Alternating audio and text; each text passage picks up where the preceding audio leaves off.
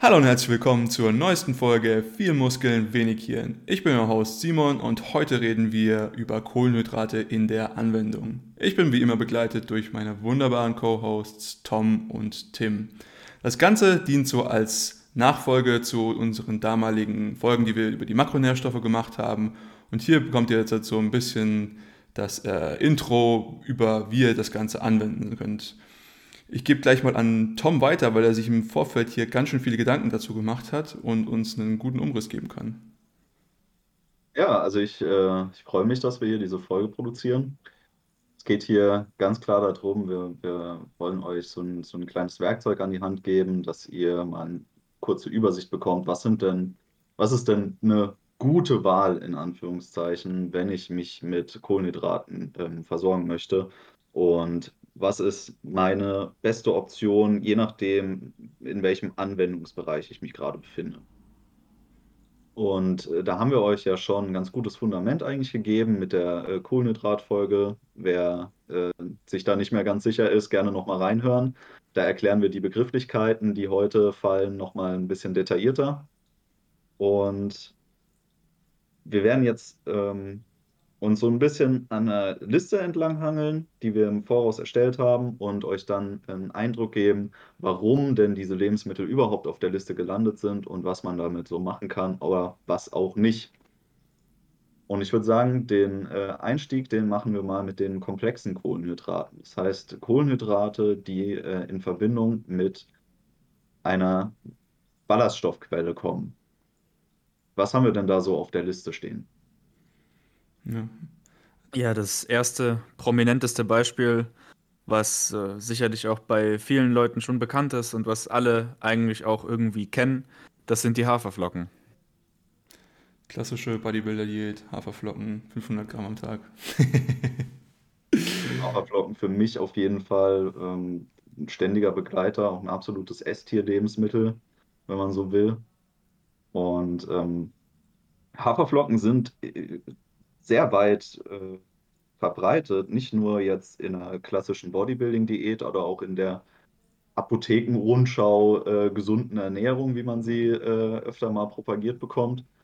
Äh, Haferflocken gehören tatsächlich als einziges Getreide zu den Arzneimittelpflanzen und sie dürfen auch mit Health Claims werben, weil Haferflocken in ihrer gesundheitlichen Anwendung ein sehr, sehr gut untersuchtes Lebensmittel sind.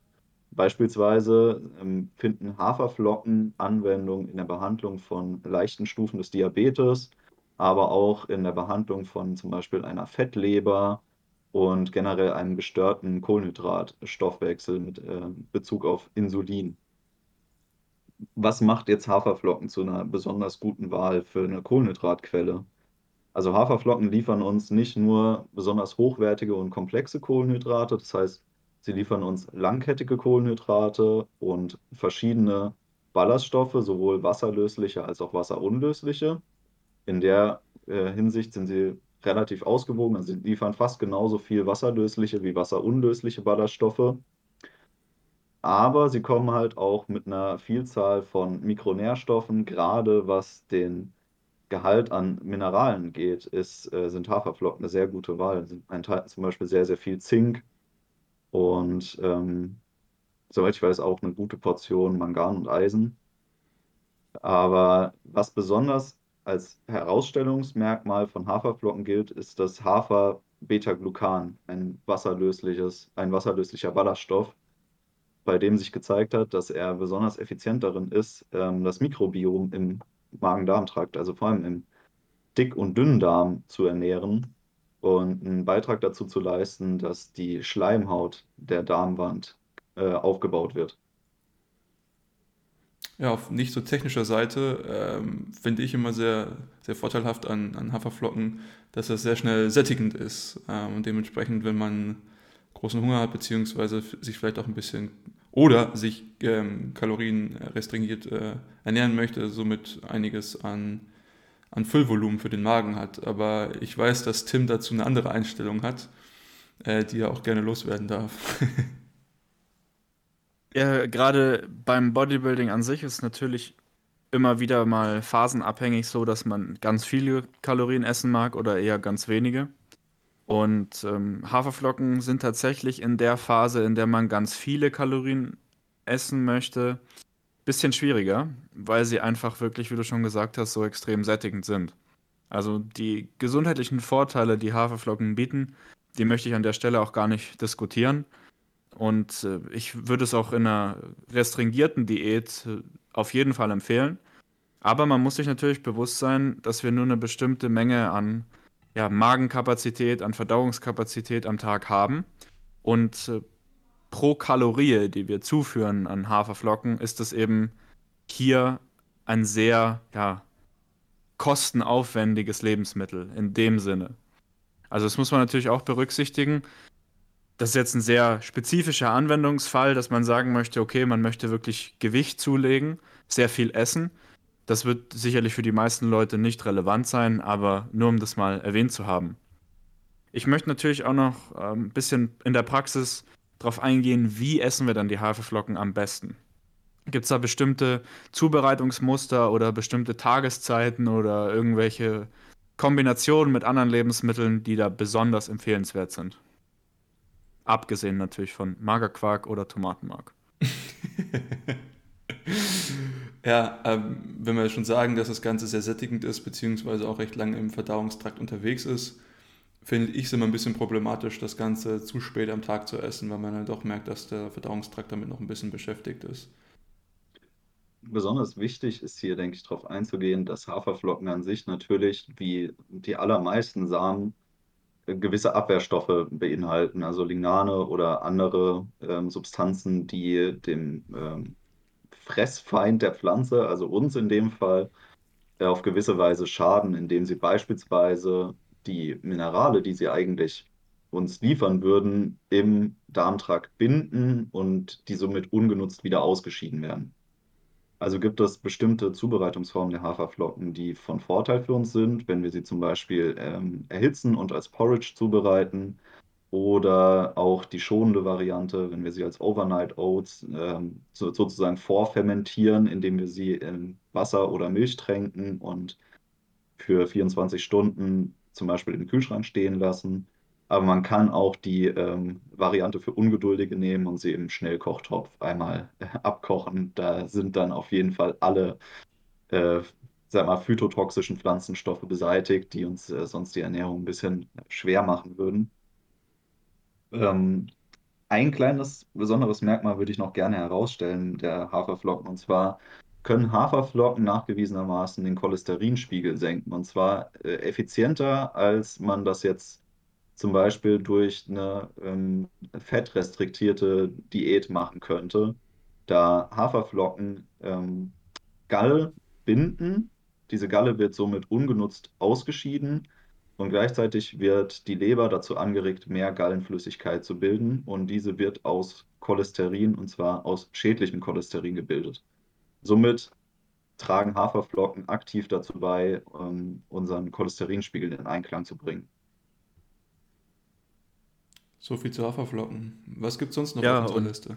um das, um das abzuschließen mit den Haferflocken, was, was Tom schon gesagt hat, abseits dessen, dass man die sekundären Pflanz Pflanzenstoffe gut mit Hitze und Druck los wird, ist natürlich auch diese klassische Porridge-Variante einfach deshalb sehr, sehr sinnvoll, weil die Haferflocken, wenn sie warm sind, viel besser verdaulich werden. Also das äh, kennst du wahrscheinlich auch, wenn man so ein Porridge isst das so seine, was weiß ich, 50 bis 60 Grad noch hat, dann ist es eben viel weniger im Magen gelegen, als wenn man die jetzt mit dem Magerquark aus dem Kühlschrank und ein bisschen kaltem Wasser oder sowas anrührt und dann echt so einen, so einen kalten Stein da im Bauch hat. Also das ist dann auch wieder eine Sache, wo man, wo man sagen kann, auch wenn man viel Kalorien essen will, wenn man Haferflocken im Schnellkochtopf unter viel Hitze und Druck zubereitet, dann kann man sie auch relativ relativ einfach verdaulich machen. Auch hier wieder eben, die, die Lebensmittel haben alle Eigenschaften, aber natürlich können wir diese Eigenschaften über die Zubereitung manipulieren. Genau, das ist, da machst du einen wichtigen Punkt mit.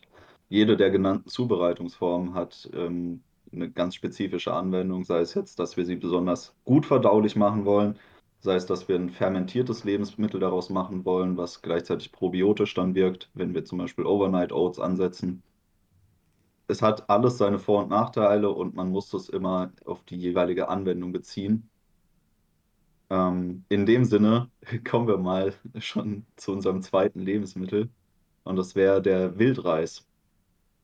Und zwar habe ich den Wildreis deswegen ähm, ausgewählt, weil ich, äh, ich habe in meinem Kopf immer so eine kleine Tierlist der Reissorten, die uns zur Verfügung stehen. Und ähm, die ist natürlich auch wieder sehr subjektiv und deswegen gehe ich mal kurz darauf ein, warum, also was ich mir dabei gedacht habe, dass Wildreis jetzt quasi die beste Option ist. Ich denke mir immer, so ein Lebensmittel sollte eine möglichst breite Anwendung haben. Das heißt, es müsste möglichst viele ähm, positive Eigenschaften in sich vereinen, die wir uns zunutze machen können, ohne dass wir uns großartig noch damit aufhalten müssen, das Lebensmittel mit noch anderen Lebensmitteln zu kombinieren, um dieselbe Breite an Anwendungsmöglichkeiten zu bekommen. Und damit ist zum Beispiel weißer Reis in spezifischer Anwendung ein sehr, sehr gutes Lebensmittel, weil wir ein, ähm, ein relativ großes Kohlenhydrat geliefert bekommen, was aber extrem gut verdaulich ist. Also fast jeder Mensch verträgt weißen Reis sehr, sehr gut und kann ihn effizient verdauen. Deswegen findet weißer Reis auch in fast jeder Bodybuilding-Diät Anwendung. Aber weißer Reis liefert kaum irgendetwas anderes als Kohlenhydrate. Da sind quasi alle Ballaststoffe entfernt, es sind wenig Mikronährstoffe drin. Es ist an sich ein Lebensmittel, was relativ wenig anderes enthält als Kohlenhydrate, was sehr, sehr gut sein kann in der Anwendung. Aber Wildreis liefert uns ein großes Spektrum an sekundären Pflanzenstoffen, wie zum Beispiel äh, Beta-Carotine. Es liefert uns sehr, sehr viele ähm, Mikronährstoffe und Ballaststoffe. Und deswegen ist äh, Wildreis eine, eine, sehr effiziente Option, wenn man äh, sich jetzt zum Beispiel ein Mittagessen zubereiten möchte. Hot Take, ich finde es schmeckt auch einfach besser als weißer Reis. Aber das ist noch was anderes. Das ist tatsächlich gar nicht so unwichtig, würde ich sagen. Also ähm, die, die Art und Weise, wie die Lebensmittel schmecken, hängt natürlich auch mit der Zubereitung zusammen. Aber ich glaube, es ist schwer zu leugnen, dass diese in Anführungsstrichen komplexeren Lebensmittel, also Vollkornvarianten oder halt Wildvarianten, einfach eine, eine tiefere Möglichkeit in, im Geschmack liefern. Und das spielt auch eine Rolle. Ich meine, wenn das Essen schmeckt, schadet nicht, ne? Auf jeden Fall. ja, da kommen wir eigentlich auch schon, würde ich sagen, haben wir Reis erstmal an sich abgehandelt und äh, kommen zur Süßkartoffel. Das ist so, so ein kleiner kleine Hassliebe von mir. Ich ähm, mag süße Kartoffeln geschmacklich wirklich überhaupt nicht, aber ich kann ihnen nicht absprechen, dass sie wirklich ein fantastisches Lebensmittel sind. Und wieso äh, sind sie bei dir? Hast du auch so ein Ranking wie bei Reis mit Kartoffeln? Nein, weil Süßkartoffeln und Kartoffeln ja völlig verschiedene Lebensmittel an sich sind. Sie teilen sich eigentlich nur den Namen Kartoffel, äh, entstammen aber anderen Pflanzen auch Pflanzenfamilien tatsächlich. Und ähm, die Süßkartoffel besticht einfach dadurch, dass sie uns extrem viel Kalium liefert für ein Lebensmittel. Also so mit einer der Top-Kalium-Lieferanten überhaupt, den die Natur uns so bietet. Und äh, Süßkartoffeln auch einfach für die allermeisten Menschen äh, eine, eine stabile Kohlenhydratquelle, die sie gut vertragen. Sie muss halt einem nur schmecken. Also der Geschmack ist schon sehr eigen, finde ich. Ich stehe da nicht so drauf. Der Name ist da Programm. Aber ähm, ich äh, kenne sehr viele Leute, die äh, können sich nichts Besseres vorstellen, als so eine gebackene Süßkartoffel da zu irgendeinem Gericht zu essen. Gehöre ich dazu. Also Süßkartoffel, äh, Pommes frites äh, ist schon was Gutes. Sagst du S-Tier-Pommes? Äh, ja, ja, auf jeden Fall. Viel besser als jede andere Art von, von Pommes. Äh, das ist. Besser als Curly Fries? Es, Curly Fries stinken da ordentlich gegen ab. Ja, also hast du schon mal die Kaliumwerte verglichen? ja, nee, aber finde ich, find ich interessant. Äh, jetzt haben wir auch schon einige an verschiedenen Arten äh, abge, abgearbeitet. Also jetzt halt nicht nur so die Klassiker. Ähm, und ich sehe auch, du hast auf deiner Liste noch was ganz Wildes, und zwar Quinoa. Was hat dich bewegt, das auf die Liste zu setzen? Quinoa einfach eine gute Wahl als äh, Pseudogetreide. Gerade wenn wir den bunten Quinoa äh, kaufen, dann kommt er wieder mit einer Vielzahl an Beta-Carotinen und ähm, liefert uns gleichzeitig dafür, dass es eigentlich ein Kohlenhydrat mainly ist, so liefert er uns ein sehr gutes pflanzliches Protein. Da ist zwar nicht allzu viel drin, also wir sprechen hier ungefähr von der gleichen Menge Protein wie in Haferflocken, so um die 13 Gramm sowas. Ähm, dafür liefert uns Quinoa sämtliche ess essentiellen Aminosäuren, die wir ähm, zuführen müssen. Und da ist so mein Grundgedanke immer haben oder nicht haben. Klar ist die Verwertbarkeit pflanzlicher Proteine nie vergleichbar mit der Verwertbarkeit, die wir bei tierischen Proteinen erreichen. Das muss jedem bewusst sein. Aber wenn ich doch ähm, diese Option habe, ähm, zum Beispiel als, als Basis von einem, von einem Hauptgericht sowas Reisähnliches zu nehmen, dann ist Quinoa eine sehr, sehr gute Wahl, weil er liefert neben den äh, guten Kohlenhydraten uns eben äh, Beta-Carotine als sekundäre Pflanzenstoffe, Mikronährstoffe, aber halt eben auch ein vollständiges Protein, was in Kombination mit weiteren Eiweißquellen dazu beiträgt, dass wir besonders gut versorgt sind im Rahmen von zum Beispiel einer Bodybuilding-Diät oder halt einfach nur einer gesunden Fitnessernährung. Wenn man jetzt dieses vollständige Aminosäurenprofil hat, wie du schon gesagt hast, das wäre ja eigentlich auch recht vorteilhaft, zum Beispiel in einer veganen Diät, richtig? Weil es da ja oftmals der Fall ist, dass die Lebensmittel eben nicht vollständige Aminosäurenprofile haben eher gerade Veganer, die machen da immer so ein bisschen Baukastenspiele, würde ich mal behaupten.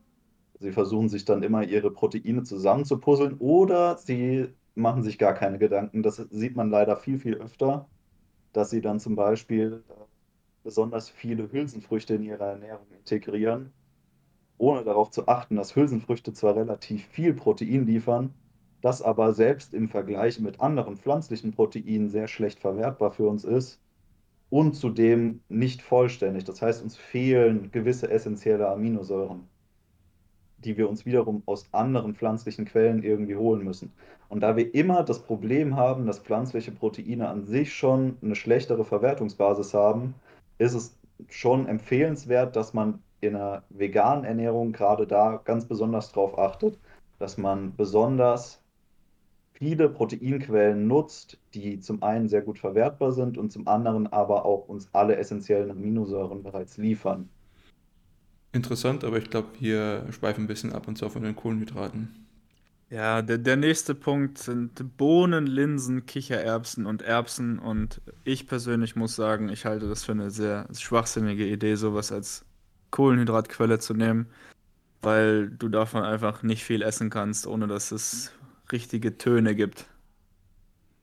Da hast du recht. Ähm, aber diese Töne sind ein Grund dafür, dass ich diese, ähm, diese Hülsenfrüchte mit in die Liste äh, integriert habe. Deswegen stehen sie auch bei den komplexen Kohlenhydraten. Denn der Hauptvorteil davon, Hülsenfrüchte zu sich zu nehmen, sind die speziellen Kohlenhydrate, die sie enthalten, die nicht für uns einen ernährungsphysiologischen Vorteil bieten, sondern nur für unser Mikrobiom, weswegen wir äh, eine entsprechende Gasentwicklung zu erwarten haben, wenn wir sie essen.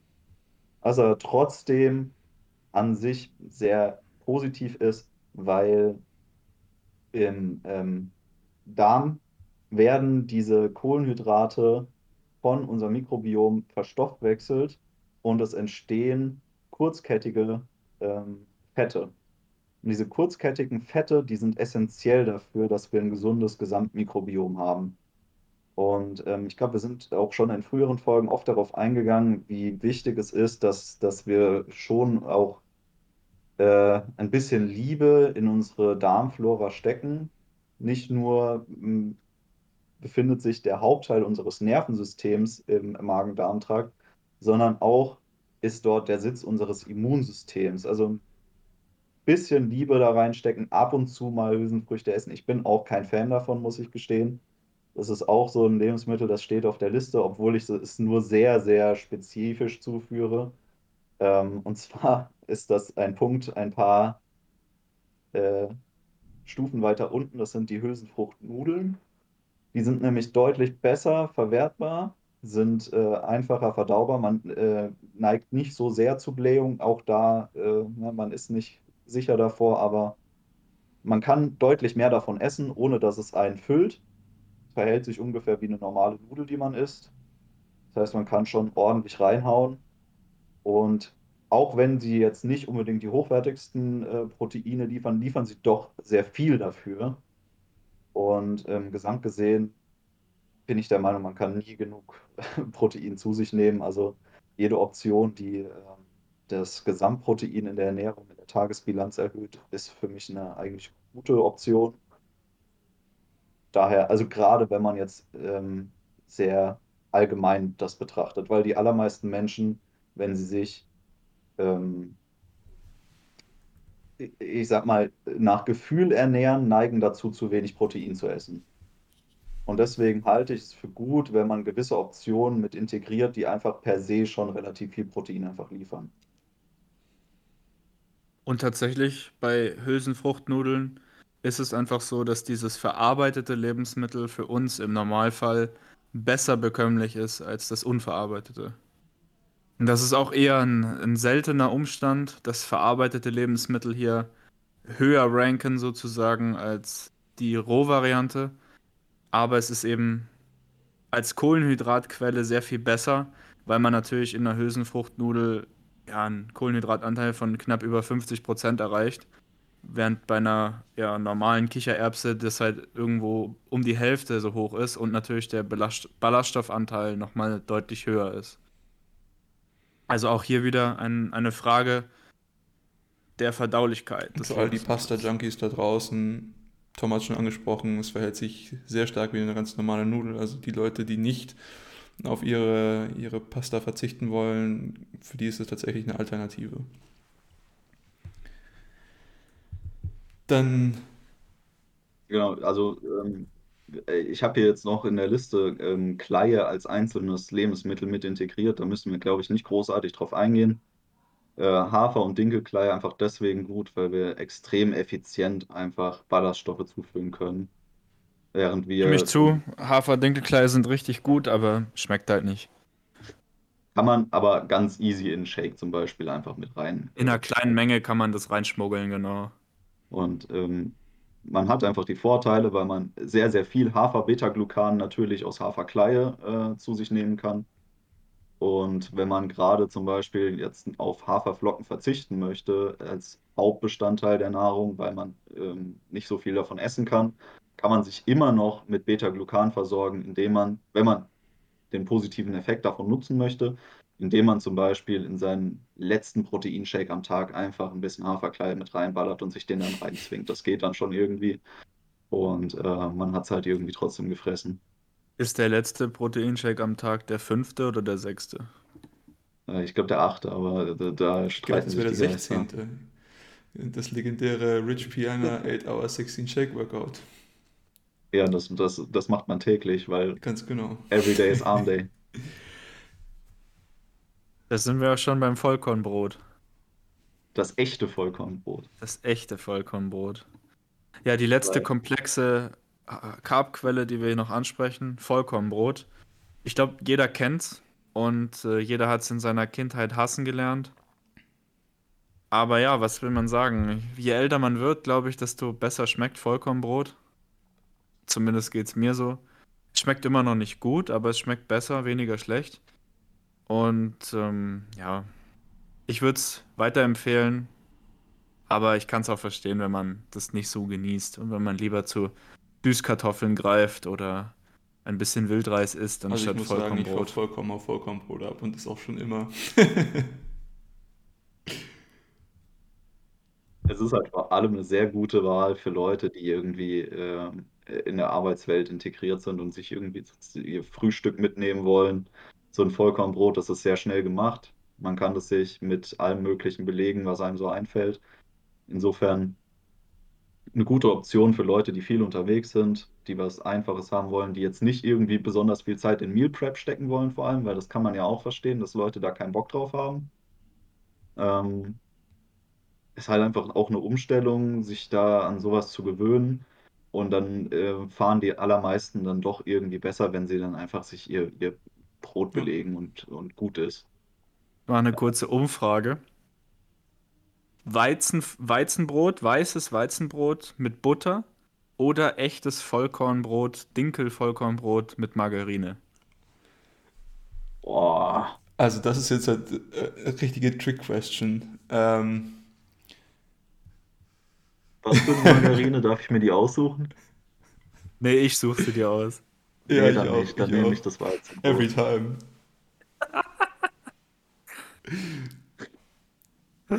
ja, also ihr seht schon, Leute, die, die Carbs die sind zwar wichtig, aber das wird in den nächsten Folgen nochmal viel wilder, wenn es dann um die richtigen Nährstoffe geht. Wie zum Beispiel Fett und Eiweiß, ja. Und Fett vor allem, weil bei Fett, das muss man auch mal sagen, bei Fett kann man einfach mehr falsch machen als bei Carbs. Wenn wir dann zwei Folgen lang nur noch über Käse reden, dann, dann geht's. Ja. Dann sind so, wir angekommen. Aber wir haben jetzt die, die langsamen Carbs haben wir jetzt abgearbeitet und äh, jetzt. Ne, die komplexen haben wir abgearbeitet. Tatsächlich. Kommen wir erst noch. Dann, wie gesagt, zu den langsamen. Und da finden wir jetzt das von mir vorhin schon angesprochene Lebensmittel, und zwar die Kartoffel. Ähm, wir, wir, wissen ja jetzt halt mittlerweile, dass es zu unterschiedlichen Pflanzenfamilien gehört, aber was macht die Kartoffel denn sonst noch so interessant auf unserer Liste? Ja. Deutsches Kulturgut. Äh, erstens mal identifizieren wir drei uns mit dem Begriff mhm. Kartoffel, mhm. denke ich mal, sehr stark. Und ähm, Darüber hinaus ist eine Kartoffel einfach ein geniales Lebensmittel, weil die Zubereitung von Kartoffeln ist so simpel, wie es nur wird. Man kann extrem effizient einfach Bratkartoffeln machen, indem man alles, was man so an Gemüse bei sich findet, plus die Kartoffeln grob hackt und auf ein Backblech schmeißt und gut ist. So, das ist, das kriegt so gut wie jeder hin.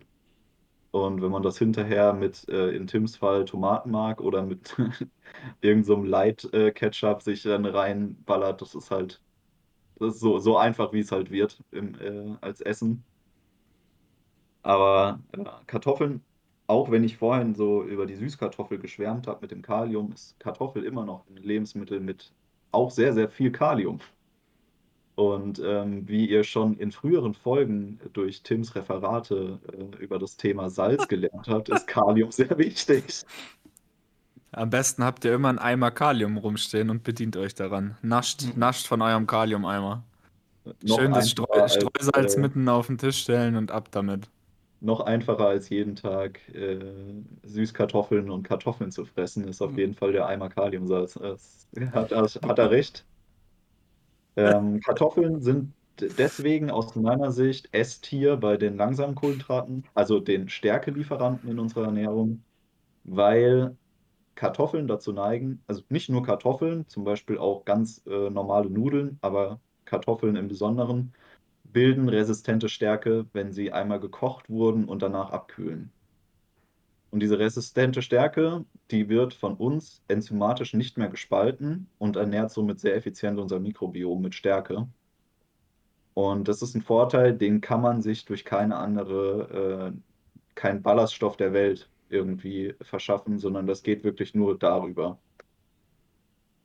Und gerade Leute, die zum Beispiel eine Antibiotika-Behandlung oder sowas hinter sich haben, für die ist es von Vorteil, auf sowas zurückgreifen zu können, weil diese ähm, Kartoffeln sind an sich sehr leicht verdaulich. Da ist nicht großartig irgendwas drin, außer Stärke. Plus aber, wenn man es halt abkühlen lässt, hat man die resistente Stärke und wenn man dann sein Mikrobiom wieder aufbauen möchte, ist das eigentlich der erste Weg, was man so anwenden kann. Ja, der einzige Nachteil von Kartoffeln ist, dass es die nur im 5-Kilo-Sack gibt und man eigentlich mehr braucht. Du musst nur zu deinem lokalen Bauern gehen, der gibt dir so viel, wie du möchtest. Schubkarre. Schubkarre. Das ist die Maßeinheit. Ja, die Trinken. anderen langsamen Kohlenhydraten, Reis und Vollkorn, haben wir schon bei den Komplexen ja. auch angerissen. Kommen wir noch zu Hirse zum Abschluss der langsamen Kohlenhydrate. Warum hast du Hirse aufgenommen in diese Liste? Weil ich, den, äh, weil ich das Wort Hirse sehr gerne sage. äh, äh, tatsächlich, vor allem deswegen, weil es ein Pseudogetreide ist, was, ähm, was man sehr leicht bekommt. Eigentlich in fast jedem Discounter kriegt man inzwischen Hirse hinterhergeschmissen. Und äh, Hirse hat den Vorteil gegenüber Quinoa, es enthält nicht so viele Ballaststoffe, es ist ein bisschen leichter verdaulich und es enthält eben kein Gluten. Also man kann auch einfach Kartoffeln essen, aber manchmal möchte man diese spezielle Konsistenz einfach haben, die man dann mit Hirse besser erzielen kann. Und man kann dann auch zum Beispiel verschiedene Gerichte damit zubereiten, wie irgendwie was Bulgurartiges oder so. Und äh, da sollen Leute ja auch angeblich draufstehen. Hirse auch wieder sehr gut kombinierbar mit Tomatenmark. Ja, äh, alles, was gut mit Tomatenmark kommt, das äh, hat auf jeden Fall einen Platz auf der Liste verdient. Sicherlich, ja. Hirse ist gut. Approved. Team Hirse.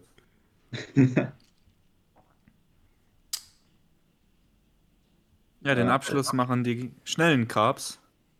Die schnellen Carbs sicherlich ähm, aufgrund des Unworts Zucker sehr verschrien und äh, in einem schlechten Image. Aber wenn ich mir die Liste so angucke, sieht so aus, als gäbe es auch einigermaßen, einiger, bisschen gesunde, schnelle Carbs. Ja. Ist immer schwierig, weil an sich, auch hier ist es wirklich sehr stark anwendungsbezogen und es kann für viele Leute einfach Sinn machen, auf ganz stinknormalen Zucker in allen seinen Zubereitungsformen äh, zurückzugreifen. Aber weil wir ja hier schon ein bisschen im Hinblick darauf ähm, die Lebensmittel auswählen, dass sie uns mehr als nur den Makronährstoff bieten, äh, hat sich die Liste dementsprechend entwickelt. Und Platz 1 für mich, wenn es um, um äh, Carbs geht, in schneller Form ist die Banane einfach. Hat sich bewährt, funktioniert schon immer, funktioniert vor dem Training, funktioniert nach dem Training, funktioniert im Proteinshake. Ist in aller Munde auf jeden Was Fall. Was willst du mehr? Ja. Nee, aber für mich ist Banane auch S-Tier unter den, unter den schnellen Kohlenhydraten. Ähm, liefert halt auch sehr viele andere Mikronährstoffe, die wir brauchen, gerade nach dem Training zum Beispiel, wenn wir es in einen Post-Workout-Shake reinknallen. Und deswegen, also mich das täuscht, auch ein guter Kaliumlieferant, äh, wenn wir schon dabei sind. Ähm, und deswegen finde ich, find ich Banane auch immer super. Und mit der Schale natürlich auch ein exzellenter Ballaststofflieferant. Und, ja. Geheimtipp, man kann die Schale auch nehmen, klein schneiden und ein bisschen Wasser auflösen. Und das ist dann super für Pflanzen, weil da lösen sich noch ein paar Mikros. Ja. Das ist ein sehr, sehr guter Kali-Dünger für Pflanzen. Und ähm, Abgesehen davon, was Bananen für mich noch besonders wertvoll macht, ist, sie enthalten zwar nicht wirklich Protein, also wirklich verschwindend gering, aber dafür enthalten sie sehr, sehr viel Tryptophan. Und äh, wie sagt man so schön, hm, man kann nicht genug Tryptophan fressen. Und wenn wir nochmal auf der praktischen Seite bleiben, die sind auch sehr, sehr einfach zu transportieren. Und lecker, ja. Und lecker. Und fallisch. Und äh, wenn Lebensmittel fallisch ist, ist es auch das auf jeden äh, Fall. gut für das Testosteron. Das ist ganz ja, Ich glaube, du hast meinen äh, Hinblick auf in aller Munde nicht erkannt, aber na gut. Kommen wir zum nächsten Obst, zu den nächsten beiden Obstsorten, und zwar Ananas und Papaya. Das ist natürlich, mancher mag es, mancher mag es nicht, aber wieso sollten die Leute es mögen? Wir haben hier mit Ananas, Papaya und man könnte jetzt noch Kiwi dazu nennen, aber Kiwis enthalten fast keine Kohlenhydrate, deswegen sind sie hier nicht in der Liste gelandet. Ähm, haben wir Obst, das uns mit verdauungsfördernden Enzymen versorgt gleichzeitig. Also sei das jetzt das ähm, Papain aus der Papaya oder das Bromelain aus der Ananas oder das Kiwain aus der Kiwi ähm, sowie die Lipasen, die die äh, Papaya jetzt als Alleinstellungsmerkmal noch enthält. Wir haben unterschiedliche Verdauungsenzyme, die ähm, proteinspaltend wirken oder im Fall der Lipasen, die uns bei der Fettverdauung unterstützen. Und deswegen sind das einfach gute Lebensmittel, um sie mit ähm, Proteinen zu kombinieren. Entweder man isst sie davor oder danach, dass die Enzyme sich bereits im Verdauungstrakt befinden wodurch wir verschiedene Proteinquellen, die ansonsten etwas schwerer im Magen liegen würden, für uns leichter verdaulich machen, wie zum Beispiel Magerquark. Der wird einfach dadurch effizienter aufgespalten, besser aufgenommen. Wir haben weniger diese ähm, Wirkung des ähm, Caseins, dass es eben äh, den Verdauungsvorgang verlangsamt.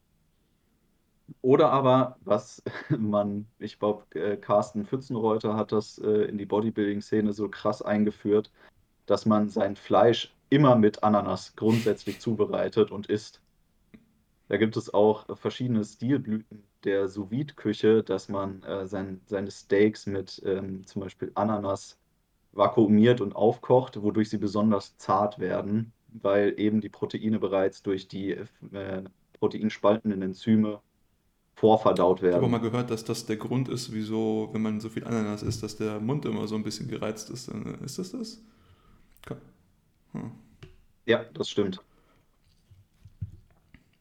Ja, und natürlich Ananas, Papaya und Kiwi auch deshalb so gut, weil man sie eben exzellent auf Pizza machen kann. Ja. Die berühmte Ananas-Papaya. Ich glaub, du hast gerade den vierten Weltkrieg ausgelöst. Zwischen Italien und dem Rest der Welt. Ja, es gibt auch so zwei lustige äh, Geheimtipps bei Ananas und bei Papaya. Auf der einen Seite kann man bei Papayas die ähm, Samen trocknen und zum Beispiel in eine Pfeffermühle geben und die dann als Gewürz nehmen. Die haben so einen ganz spezifischen äh, Geschmack. Manche Leute mögen den sehr gerne. Ähm, da, wo Ananas viel in der Ernährung äh, an sich genutzt wird, da wird auch oft mit diesen, äh, Papaya meine ich, mit Papayasamen äh, gewürzt. Und äh, Ananas lässt sich sehr leicht zu Hause vermehren, indem man die Krone abdreht und die unteren Blattreihen entfernt. Da verbergen sich nämlich dann Wurzelausläufer drunter. Und äh, dann lässt sich das einfach einpflanzen. Und wenn man Glück hat, dann wächst irgendwann bei sich zu Hause so eine kleine Ananas dann daraus. Das ist tatsächlich ein Vorgang, der wird in der, äh, im Feldbau mit Ananas sowieso angewendet. Und der lässt sich bei uns ganz einfach reproduzieren. Man hat dann einfach einen perfekten Klon der Pflanze ja. bei sich zu Hause. Lebensmittelkonzerne hassen diesen Trick. Ja, und nächstes auf der Liste, was vielleicht etwas kontroverser ist, ist die Schokolade bzw. Kakao im Hochprozentigen, also über 70 Prozent. Ich kann es leider nicht mehr essen, wegen dem Koffein, aber es gibt auch noch andere Gründe, wie sie es zu uns nehmen sollten. Ja, es gab im Vorfeld zu dieser Folge schon eine äh, hitzige Diskussion, warum das da überhaupt bei schnellen Kohlenhydraten steht, weil sich die Effekte des Kakaos mit den enthaltenen Kohlenhydraten ja selbst irgendwie rauscanceln. Weil auf der einen Seite der Kakao den Kohlenhydratstoffwechsel etwas verlangsamt ähm, und somit der, der enthaltene Zucker nicht mehr direkt als schnelles Kohlenhydrat bezeichnet werden kann. Aber auf der anderen Seite ist ähm, Schokolade ein, ein ganz typischer Craving-Killer bei vielen Leuten, die sich in der Diät befinden. Ähm, und man hat dann eben die Option, relativ hochprozentige Schokolade zu konsumieren, die dann trotzdem noch Zucker liefert und somit dieses, ähm, dieses körperliche Verlangen, das man nach Zucker hat, gerade in der Diät, man wird es kennen, wenn man sich nicht ausreichend damit versorgen kann, obwohl man gerne möchte, äh, kann man damit gut kontern. Man ähm, kontert aber auch gleichzeitig den Effekt, den der Zucker im Körper äh, erzielt. Und der Kakao wirkt, wie bekannt, stimmungsaufhellend, enthält Anandamid, was auch an die entsprechenden Rezeptoren bindet. Ja, kann man mitnehmen, den Effekt, kann man empfehlen äh, ist auch äh, ein Lebensmittel mit einem relativ hohen ORAC-Wert. Es enthält also relativ viele Antioxidantien. Also eine relativ stabile Wahl, auch wenn sie hier nur pro forma bei den schnellen Kohlenhydraten steht, weil der Zucker nicht wirklich gilt. Und wegen dem Zucker steht es ja drauf. Ja. Merkst du selber. Ja, Kommen wir zu einer weiteren interessanten Wahl und zwar Trockenfrüchte. Die sind sehr, sehr lecker und nice. ich glaube, die sind einfach sehr, sehr lecker, weil viel von dem Inhalt der, der Frucht, den sie sonst hat, einfach entzogen wird und einfach sehr, sehr viel des Zuckers übrig bleibt, richtig? Ja, sehr richtig. Also man kann sich effizient sehr viel Zucker ballern. Äh, kleiner Fun Fact, das erste Mal so richtig nachgedacht über Trockenfrüchte habe ich, als ich ein Gedankenexperiment gemacht habe in Bezug auf Frutarier. Weil ich, ich finde, die, die äh, Gruppe der Frutarier, die sind sehr skurril. Und ich habe mir mal überlegt, ist es eigentlich für einen Frutarier überhaupt irgendwie möglich, annähernd ähm, den, den physiologischen Grundbedarf an Protein zu decken mit einer frutarischen Ernährung? Also das Ergebnis des Gedankenexperiments ist, es ist quasi praktisch nicht umsetzbar, weil egal in welcher Art und Weise man es durchführt, man bringt sich auf dem Weg dahin eigentlich fast um. Aber das, das, was Frutaria gerecht ist und noch am meisten Protein liefert, sind Trockenfrüchte. Und äh, jetzt dürft ihr mal raten, welche Trockenfrucht den höchsten Proteingehalt hat. Sag jetzt nicht Banane. Nee, nee. Tatsächlich Ich Aprikosen. sag Pflaume. Es sind die Trockenaprikosen. Die, die haben äh, knapp 5 Gramm Protein auf 100 Gramm. Das ist äh, für, für ein Obst ist das ganz schön Wie viel. viel müssten wir jetzt davon essen, um unseren Proteinbedarf zu decken? Ja, Isaac, ja, das funktioniert. Äh, Einen. Rewe. Ja, aber Diabetes hast du dann auch garantiert. Ist, ja, es, es funktioniert halt nicht, aber äh, das war meine Reise, äh, Trockenfrüchte zu erkunden. Jetzt haben wir aber Trockenaprikosen sind trotzdem die beste Wahl, wenn man Trockenfrüchte konsumieren will, weil sie neben dem enthaltenen Protein, ja, 5 Gramm haben oder nicht, äh, immer noch sehr, sehr viel Eisen liefern. Und äh, damit für eine vegetarische Ernährung zum Beispiel oder halt auch eine vegane Ernährung ein wichtiger Bestandteil sind, einfach damit man irgendwie auf seinen Eisenbedarf kommt. Und wenn es geschwefelt ist, hat es auch noch gut Schwefel. Und ähm, was, was anwendungsbezogen sehr, sehr ähm, wichtig zu erwähnen ist bei Trockenfrüchten, ist das halt so ein Cardio-Food. Also ich weiß, klar, Cardio tötet. Cardio tötet auch deswegen, weil es die Gains killt. Äh, also macht bitte kein Cardio. Aber wenn ihr Cardio macht, dann könnt ihr euch so Trockenaprikosen mitnehmen und die fressen. Hat den Vorteil, ihr versorgt euch halt mit vielen schnellen Kohlenhydraten während dem Lauf, aber halt auch mit Eisen, was dann gleichzeitig die sowieso schon von euch getriggerte Hämoglobinsynthese noch ein bisschen befeuert. Was gar nicht so verkehrt ist. Wenn man sich sowieso schon auf den Weg des Teufels begeben hat, dann kann man den auch wenigstens richtig gehen. Dann wieder Roadrunner. Ja, Wieder eine Oh. kurze Umfrage. Rolltreppe und keine Trockenfrucht? Oder Treppe Treppe und und Trockenfrucht? Treppe und Trockenfrucht, weil ich habe dich nämlich äh, verarscht und habe die heimlich mit Whey-Protein äh, gedippt. Galem. Ja, aber was haben wir denn sonst noch für eine Auswahl von Trockenfrüchten? Also ist das so die, die Gartenauswahl, die man sonst in seinem heimlichen oder heimigen Supermarkt hat? Also man hat Pflaumen, man hat Datteln, man hat Aprikosen, Bananen, Kokosnuss. Sonst noch irgendwas, was wir dazu tun würden? Natürlich Rosinen, ja Rosinen. klar, meine Lieblingstrockenfrucht. Ja, ich mag die sehr gern. Echt? Rosinen Genau. ballern einfach Zucker des Todes. Und wenn mich nicht alles täuscht, haben sie ja auch sehr viel Traubenzucker, weil sie natürlich irgendwann mal Trauben waren. Ja. Irgendwo schon, ne? Logisch. Rosinen übrigens auch äh, eine der Trockenfrüchte mit relativ viel Protein noch. Finde ich lustig, wenn du sagst relativ viel Protein und dann reden wir hier so von 3,3 Gramm oder so. Es, ist, es entstammt alles diesem Gedankenexperiment, weil ich mir gedacht habe, irgendjemand muss die Frutaria retten, aber sie sind halt nicht zu retten. Das ist leider so. Ich hatte edle Motive, als ich mir darüber nachgedacht habe. Auf zum nächsten. Ja, Jungs, machen wir weiter. Kommen wir zum besten Zucker, zum besten Carb auf der ganzen Liste, zum einzigen Nahrungsmittel, das man braucht, zum besten aller Foods. Kommen wir zu Honig. Für die Zuhörer unter euch, ich halte gerade mein obligatorisches Honigglas hoch. Ähm, man munkelt manchmal, dass ich so ein, zwei Gläser Honig in der Woche esse, aber das sind nur Gerüchte. Ähm, ja, Honig ist tatsächlich, finde ich, sehr, sehr, sehr, sehr gut. Ähm, als Kohlenhydratquelle, weil es halt eben, ich glaube, wir haben es schon mal angesprochen, an sich ist es sehr, sehr ähnlich zu einfach nur Haushaltszucker. Ähm, aber es hat halt einfach noch ein paar Vorteile, wie zum Beispiel, dass es antibakteriell ist. Oder dass es gewisse. Wie bitte? Und flüssig. Und flüssig, ja. ja. Flüssig. Die Konsistenz. Das, ist, das macht sehr viel aus, weil das ist ja das Wichtigste. Man muss es in, irgendwie muss man es in Magerquark oder Tomatenmark reinkriegen. Und das geht mit Honig Fair einfach point. grandios. Fair point. Machst du das in die Tube dann rein oder? Honig einfach. ja, natürlich. Die wird geimpft ja, mit einer Spritze. Ja, Honig einfach ein geniales Lebensmittel ja. zum Kochen.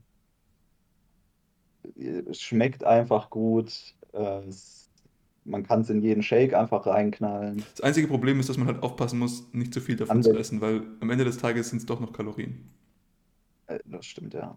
Was man nicht machen darf, ist Honig für ein wirklich ähm, gesundes Lebensmittel zu halten, in diesem Sinne, den viele Leute immer im Kopf benutzen, also dass man denkt, da ist viel drin, ja, abseits von Zucker. Das stimmt nämlich einfach nicht. In Honig ist quasi nichts anderes drin als Zucker, außer Wasser. Und Bienenliebe. Aber es gibt bestimmte Formen des Honigs, die anscheinend besondere Eigenschaften haben.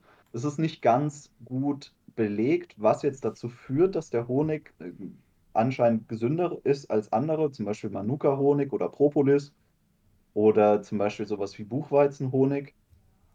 Man geht davon aus, dass da besonders viel äh, Enzyme drin sind. Mhm. Aber es ist halt nicht viel an, an enzymatischer Aktivität zu erwarten, wenn man jetzt Honig zu sich nimmt. Und vor allem sind da eigentlich keine Mikronährstoffe drin. Da sind manchmal Spuren von Pollen drin, aber sonst ist da drin hm. nichts. Hm.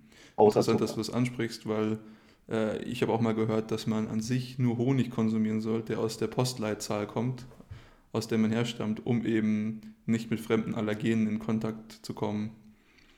Ich weiß nicht, inwiefern das. Äh ja, das, das, liegt dann wahrscheinlich an dem Anteil an genau. äh, Pollen, der da mit drin ist. Ganz interessant ist, ähm, Honig ist ein echtes Paleo-Food das kommt aus Untersuchungen, die an Urvölkern durchgeführt worden sind. Und zwar gibt es Regenwaldstämme, die sich zu gewissen Jahreszeiten quasi ausschließlich von Honig ernähren. Also knapp 80 Prozent der Kalorien, die die dann konsumieren, sind Honig de facto. Und 20 Prozent von den Bienen selbst. Ich wollte gerade sagen, wenn der Rest Bergkäse ja. ist, dann könnte ich davon abstammen. Ähm, was ich damit eigentlich sagen wollte, unterstützt eure lokalen Imker. Aber ja, Honig, sehr, sehr interessantes Lebensmittel. Und auch ein fester Bestandteil meiner, meiner Ernährung. Weil es halt einfach so versatil ist, gerade wenn es halt an die süßen Sachen geht, ja. Ähm, aber auch super für Soßen, Salatsoßen oder sowas. Auch immer sehr gut mit Honig. Honig und Olivenöl, das beste Dressing-Kombo. Honig ist auch eins der wenigen Lebensmittel, die, also aus der Liste der Kohlenhydrate, die wir jetzt gerade vorgelesen mhm. haben, die einfach ja. nicht schlecht werden. Also du kannst quasi fucking Ancient Honig, den du bei den Ägyptern aus dem Sarkophag rausgeholt hast, immer noch essen, weil dieses Lebensmittel de facto nicht schlecht werden kann. Der hohe Zuckergehalt von Honig verhindert mikrobielles Wachstum darauf komplett. Die platzen. Das ist interessant. Ich glaube, ich habe auch mal irgendwann mal so ein Bild gesehen, wo die versucht hatten, das zu essen, aber ich glaube, dann hatte doch derjenige, der es versuchen wollte, so ein bisschen zu viel Angst davor. Naja. Ganz im Gegensatz zu den, zu den wahren äh, MLGs der Paleo-Forschung, die einfach äh, gefrorenes Mammutfleisch gegessen haben. Das. Okay. Ich Darauf kommen wir aber ja. nochmal in der Proteinfolge dann zu sprechen. Ja, Mammutfleisch ist ganz weit oben. äh, je seltener, desto besser ist das, äh, habe ich mal gehört. Ja, schließen wir die Folge ab. Last, last and very least. Die Wüstenfrucht. Doch, Datteln, eigentlich ganz nice. Der Prophet hat sie uns empfohlen, deswegen sollten wir sie essen. Äh, aber an sich halt einfach absoluter Zucker-Overload und Datteln kannst du noch leichter transportieren als jede andere Trockenfrucht und liefert einfach am allermeisten. Natürlich wieder kontextabhängig, aber wenn ich jetzt gerade richtig viel schnellen Zucker brauche, merke ich mir, gebe ich mir eine Dattel. Ja, tatsächlich diese Ernährungsempfehlung aus dem Islam, die ja von dem nomadischen Wüstenleben sozusagen geprägt ist, wo es heißt, man soll den Tag beginnen mit einer Handvoll Datteln. Das, das ist tatsächlich gar nicht so doof. Also, wenn man morgens äh, gerade in der Wüste ist und dann ganz leicht frühstückt mit eben einer Handvoll Datteln. Das kommt jetzt auf eure Hand und auf die Datteln an, aber im Normalfall vielleicht so fünf oder sechs Datteln. Das ist schon ein gesundes und gutes Frühstück, das sich leicht in den Tag starten lässt. Ja, hast du schon deine ersten 60 Gramm Kohlenhydrate drin eigentlich. Genau.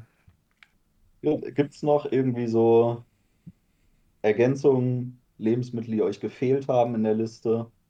Maltodextrin. MLG äh, Zucker fürs Training. Ja.